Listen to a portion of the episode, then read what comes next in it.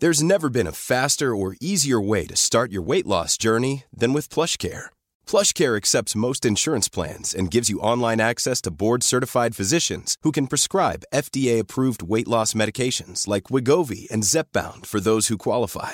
Take charge of your health and speak with a board-certified physician about a weight loss plan that's right for you. Get started today at plushcare.com slash weight loss. That's plushcare.com slash weight loss. plushcare.com slash weight loss. Tenemos en la línea telefónica ahora a Juan Musi, él es asociado del Consejo Mexicano de Asuntos Internacionales de Comexi, a quien me da mucho gusto saludar esta mañana. ¿Cómo estás, Juan? Buenos días. ¿Qué tal, Mario? Qué gusto saludarte. Muy buenos días. Igualmente, Juan, oye, pues mira, el, peso fortachón, ahora sí que citando las palabras del presidente Andrés Manuel López Obrador, se ha apreciado con respecto al dólar en, las últimas jornadas, lleva ya varias jornadas con un buen desempeño.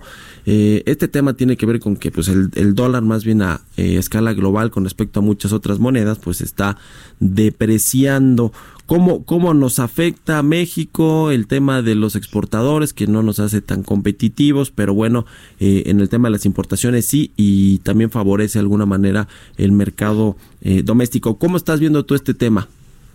Pues mira, Mario, como bien dices, este, yo, yo difiero del presidente, no está fortachón el peso, uh -huh. el dólar se ha debilitado contra todas las monedas, y cuando tú ves la canasta de monedas contra las que cotiza el dólar, pues prácticamente todas ellas se han movido en el mismo sentido que el peso y más o menos también, y cuando digo más o menos, algunas más, literalmente algunas menos, se han también apreciado con el peso y el peso tampoco es de las que más se ha apreciado últimamente. Por ejemplo, la que más se ha apreciado últimamente pues es la libra esterlina, que ante la expectativa de una eh, mejor, de un mejor Brexit, eh, ha mejorado últimamente y se ha apreciado más con respecto, por ejemplo, al euro, al dólar canadiense o incluso al peso mexicano. Y los factores que han estado debilitando al dólar, eh, pues tienen que ver con cuestiones que están pasando fundamentalmente en Estados Unidos y en el mundo. Y por eso digo, no se trata de quitarle mérito o ponerle mérito a nadie. Simplemente en México no estamos haciendo absolutamente nada para que el peso se fortalezca.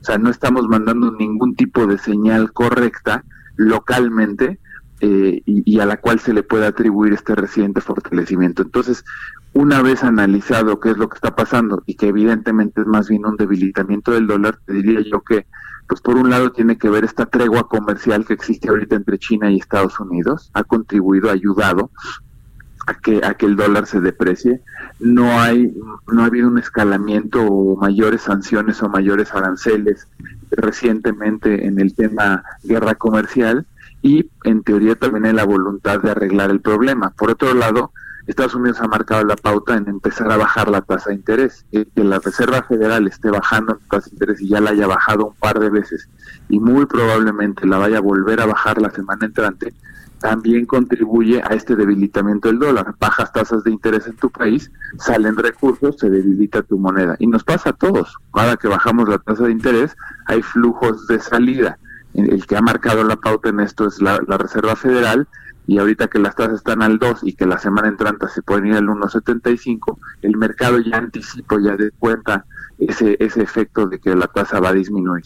Y por último te diría que el debilitamiento de la economía norteamericana, uh -huh. más no la recesión, ningún tipo de crisis, yo no lo veo así, yo creo que la, la, la economía norteamericana está fuerte, está muy bien, está sana, simplemente está desacelerando con respecto al año anterior, uh -huh. pero también cuando tu economía desacelera, tu moneda naturalmente puede depreciarse, puede debilitarse, ¿no?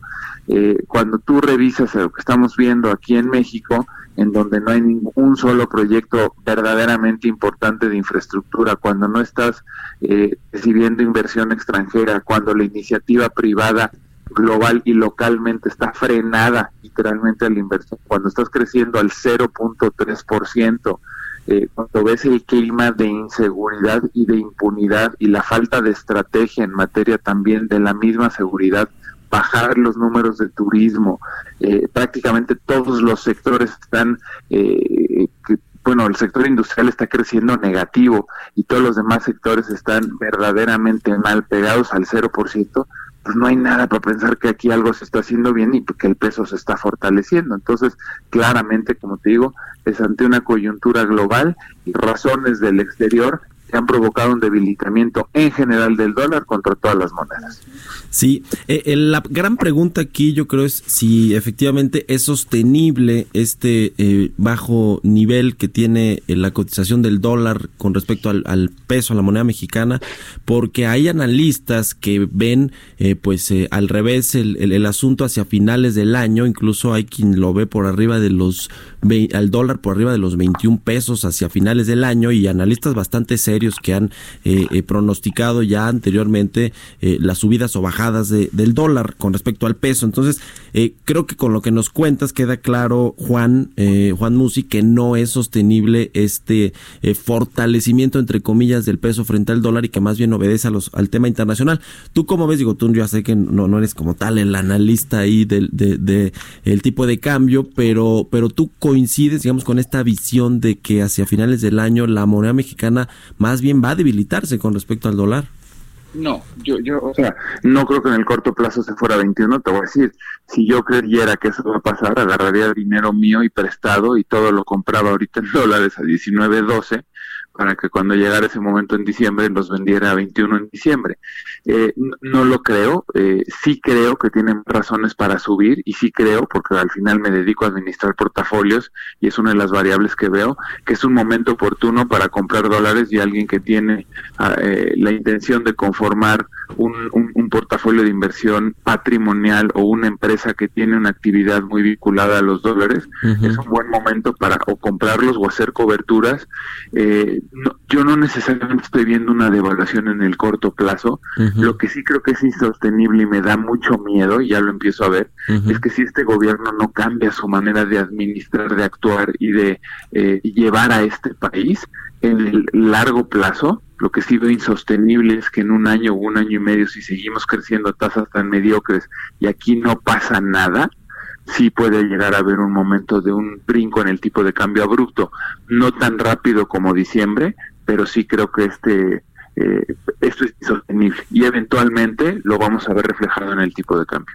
Sí, eh, finalmente, Juan, ¿cómo ves las perspectivas del próximo año, del 2020? Porque en el contexto internacional se está configurando ahí un tema de pues desaceleración económica. y quien dice que probablemente Estados Unidos sí caiga en recesión hacia finales del próximo año.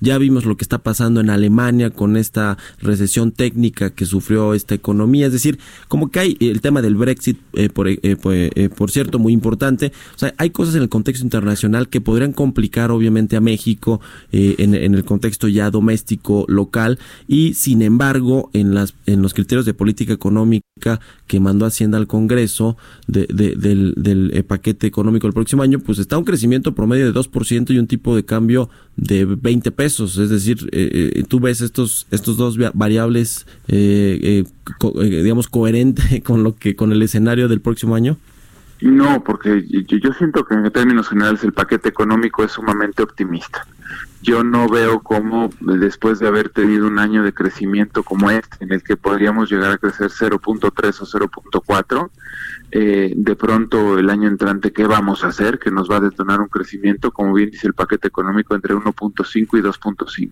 Lo siento sumamente optimista. Y es ahí donde te digo que es insostenible el que las variables macroeconómicas, tipo de cambio, tasas de interés, inflación, etcétera, se mantengan relativamente estables cuando vuelvas a tener un pésimo año de crecimiento. Incluso veo el riesgo de, que eh, presupuestalmente no se estén logrando los ingresos, pues porque no es lo mismo presupuestar si creces al 1.5 que si creces al punto 5 o al punto 3. Entonces, honestamente, eh, también la, el contexto global que ya mencionabas tú se antoja complicado. No necesariamente estoy viendo una catástrofe o una crisis, una hecatombe mundial, pero sí estamos viendo señales claras ya de una desaceleración de potencias. Eh, Estados Unidos, China, Japón, Alemania, todos estos países que son los primeros cuatro del mundo, más aparte los que le siguen, van a tener un año de menor crecimiento con respecto al 2019 y para México también es bien importante el crecimiento económico de los Estados Unidos, pues porque todas las exportaciones prácticamente van para allá, ¿no? Entonces, evidentemente yo siento, y a tu pregunta de cómo veo las perspectivas de económico, pues la verdad las siento sumamente optimistas y poco creíbles y creo que va a haber ajustes y de nuevo sorpresas y de nuevo eh, vamos a estar recorriendo un año en el que eh, como por vayan pasando los meses vamos a ver correcciones de crecimiento en la expectativa para abajo, es la impresión que me da, a menos de que nos sorprenda eh, la estrategia del gobierno federal y venga un golpe de timón, que es lo que nos surge, y que se implementen medidas contracíclicas o una reforma fiscal o que se reanuden obras de infraestructura verdaderamente importantes, que mejore la condición de inseguridad, que mejore la impunidad, que realmente baje la corrupción, que tampoco veo bajando la corrupción, o sea, realmente es que no estoy viendo nada que pueda hacer que del punto 3 nos vayamos al 1.5, ¿no? Entonces, francamente lo siento eh, optimista. Me, da gusto ver que por fin ya entendieron que no era viable transitar el 2020 sin coberturas petroleras y ya la cerraron, la cerraron a 49 dólares. También me preocupaba demasiado, veía yo incluso hasta irresponsable el que no se hiciera, pero bueno, por lo menos esa parte de los ingresos petroleros, aparte de que ahorita está ligeramente arriba de ese precio, si llegara a bajar producto del enfriamiento de la economía global, pues ya tenemos una cobertura 49. Claro, bueno. Muy bien, pues vamos a ver qué pasa con el gobierno. Te agradezco mucho, Juan Musi, asociado del Consejo Mexicano de Asuntos Internacionales, financiero, analista, por habernos tomado la llamada. Buenos días. A ti, Mario, cuídate mucho, buenos días.